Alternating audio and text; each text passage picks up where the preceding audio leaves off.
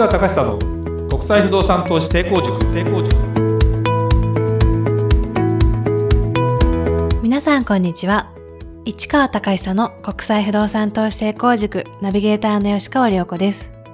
この番組は株式会社国際不動産エージェントがお届けしております。市川さんこんにちは。はいこんにちは。国際不動産エージェント代表の市川隆久です。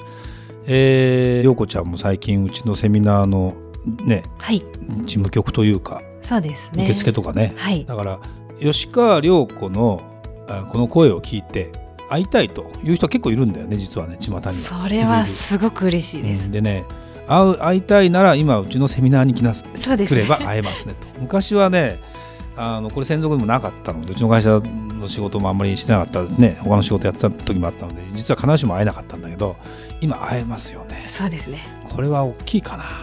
ねちょうどね今ね桜の季節じゃないですか。はい。でなかなかちょっと寒い日が続いてるので開花宣言してからもう1週間ぐらい経つんだけどそんなにバーッと咲いている雰囲気はないんだけど結構あれだよね花見の時期ってさ花見とかしたことある？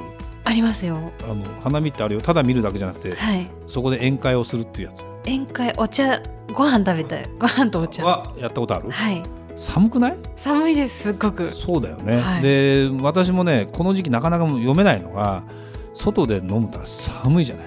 だけど今ねものすごく外国人がさ花見とかに来てこのはい。間テレビでやってたけど、その住宅街の近くでみんながみんな花見やるでしょ。で外国人わかんないから人の庭先で玄関先でご飯食べたりしてる。人の庭先知らない。そうそうそう。で思い返せば僕ベトナム行った時にあのランチを食べるのに人の家の庭先でランチ食べたからね。えー、どどうしいやもうてですか場所貸してるんだねそこはね、そうなんですね、うん。だから別にその人の家じゃないよ。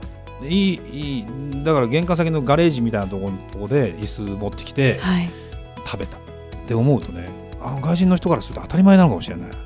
でその感覚で日本人はまあこれは良くないことだってことなんかも含めてね。だからインバウンドでねどんどん人が増えるのはいいんだけどそこら辺ねやっぱりその習慣とか考え方が違う外国人とかっていうのが増えてくるとねどうなんだろうねっていうそうですあるから日本の桜ってでもやっぱり他の外,、まあ、外国人から見たらものすごく魅力的。なかなかまあそこまで一気にバーッと咲いてっていうのがここまで本数がね多いってやっぱないのでいいよね。いいですね。うん、だからねまあぜひねマナーを守ってはい。やっていただきたいですね。僕はあの昔ね桜並木のところのマンションに住んでた。の、いいところうにん、今ちょっと引っ越しちゃったんだけど、はい。結構な300メートルがバーッと続くところの本当にそこに面したマンションででね確かに思い出した。花見の季節は結構憂鬱憂鬱だった。うるさい。夜になって。るそうなんですね。住民からするとね確かにねちょっと面倒くさいなっていう感じはしたね。だけどまあある意味しょうがないなって割り切るしかないんだけどね。というのをちょっと考えながら、まあ、住宅街かそういう公園の中だったらいいんだけどね。そうですよね、うん、そうじゃなかったりすると結構なかなか難しいかなって気がするけどね。はい。それでは今日の番組始まりです。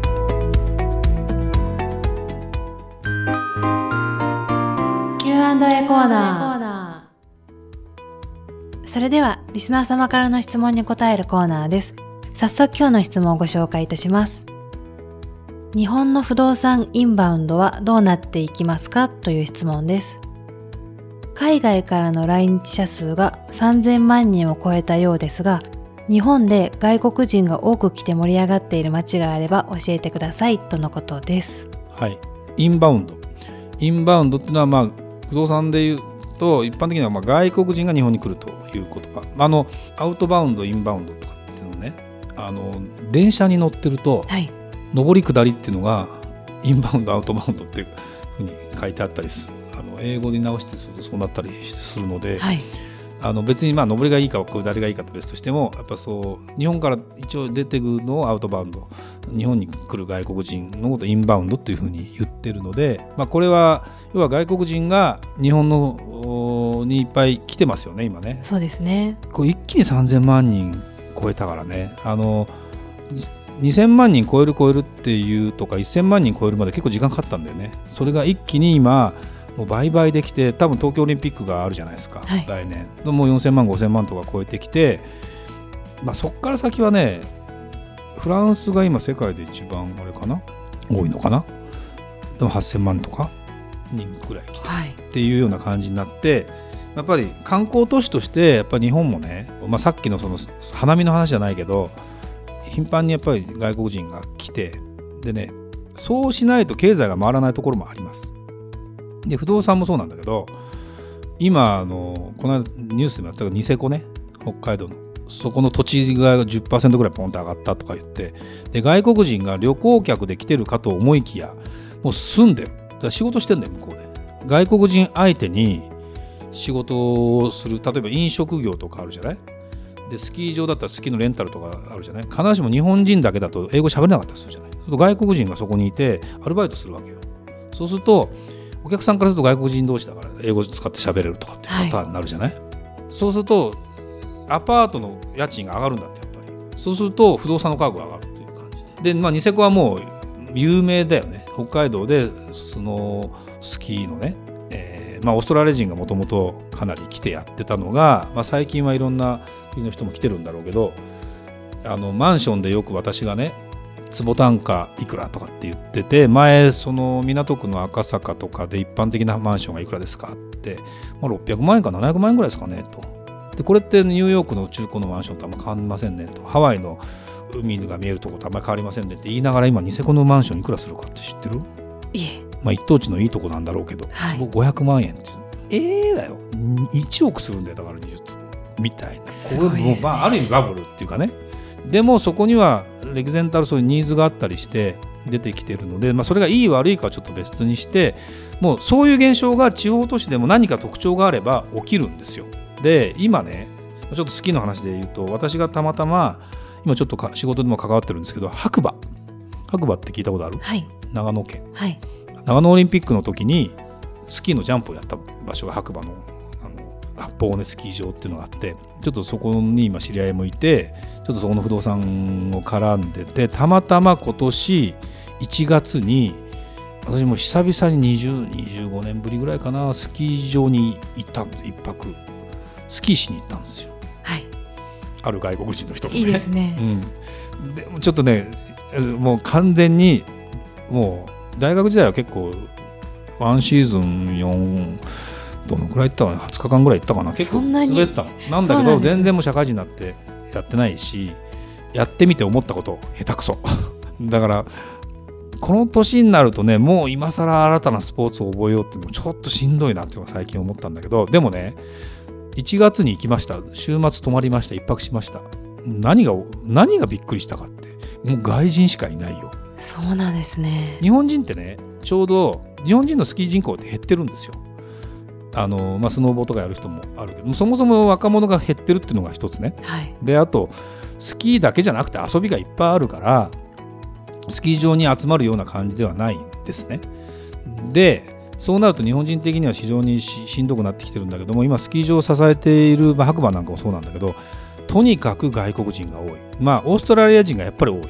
で白人さんが非常に多い。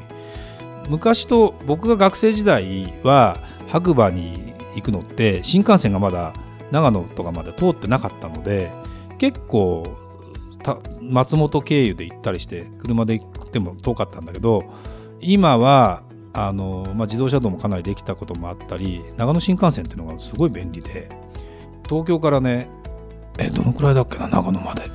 2時間かかんないかな。1時間半ぐらいかな。で行って、はい。そこからバスで1時間ぐらいで行っちゃうんですよ。でそれもまたねなんか崖っぷちのそのなんか怖い道通らなくていいわけ。あそうなんですそねう。だからもうなんかドーンと白馬有料道路みたいなのができてトンネルを過ぎたらもう雪みたいな感じで。で白馬って何がいいかというと、まあ、外国人は何が評価してるかというと雪質パウダースノーね。はい。でこれがまあ言っちゃなんだ上越越後ユーザーとかあの辺りのマンションでもう今あのただでも売れないみたいな今状態になってるんだけどこれは外国人が好まないベタっとした雪なんだよね。そうなんですね。でも白馬になると、まあ、場所にもよるんだけどもう北海道みたいなやっぱり雪質がすごくいいので外国人が来てもすごくいいねと。いうのと景色がいい。で結構やっぱブランド力もあって。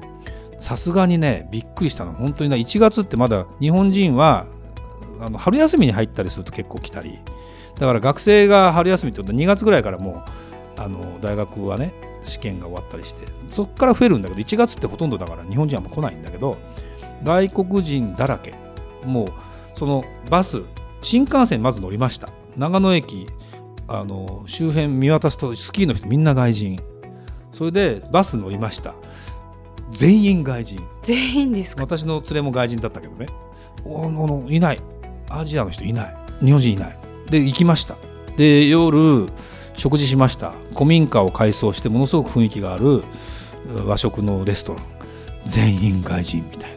そうなんですね。びっくりびっくり。それでああびっくりしてじゃあそのねまあ、コンドミニアムスキー場に近いコンドミニアムとかがいくらするのって話をちょっとある人に聞きました。坪単が300万で売れてるんだってって話をねもう聞いたら、はい。うわーえ？みたいな感じですよ。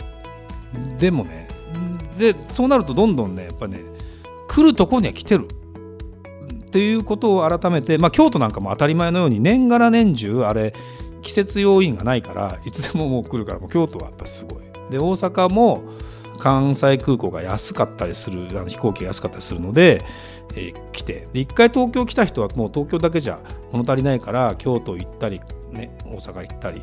で飛騨高山に行くんだってね。で金沢一泊してみたいな。で白馬でスキーしてみたいな。っていう感じだったり結構ね外国人の観点で言うとあの外国人用の何えっ、とネットでここがいいよっていうので日暮里とかねで何布を布っきり買ってったりね。日本人はあんまり行かないんだけど布布ですよ。いいいい生地の布が加工して着るものにしたりするやつよ。ああなるほど。それ日本人じゃなくてもう外人がとにかく日暮里に集合集結してて。だからサイト外国人がよく見るサイト見たらもうそこに行けって書いてあるぐらいの。だから僕らが外国行ってそういうガイドガイドみたいなものを見るとそこがいいってとこに行くようなものなんですよ。はい。だから日本人の感覚じゃ全然わかんないところに結構人がいてそこはやっぱすごく不動産にも影響するのであのそういう見方をして見てみるとやっぱ楽しいんじゃないかなっていう気はすごごくあえてしますね。なんでまああの盛り上がってる街は白馬ですね白馬。白馬もうあ結構もう有名になっちゃい始めちゃってるあの今まであの外国ブランドのホテルもなかったんだけど今回マリオットがね、えーブランドで進出してきたりもしてるのでやっぱ変わってきてるのかなっていう気がしますよね。うんというのが今回の僕のお話でした。はいありがとうございました。それではまた次回お会いしましょう。ありがとうございました。ありがとうございました。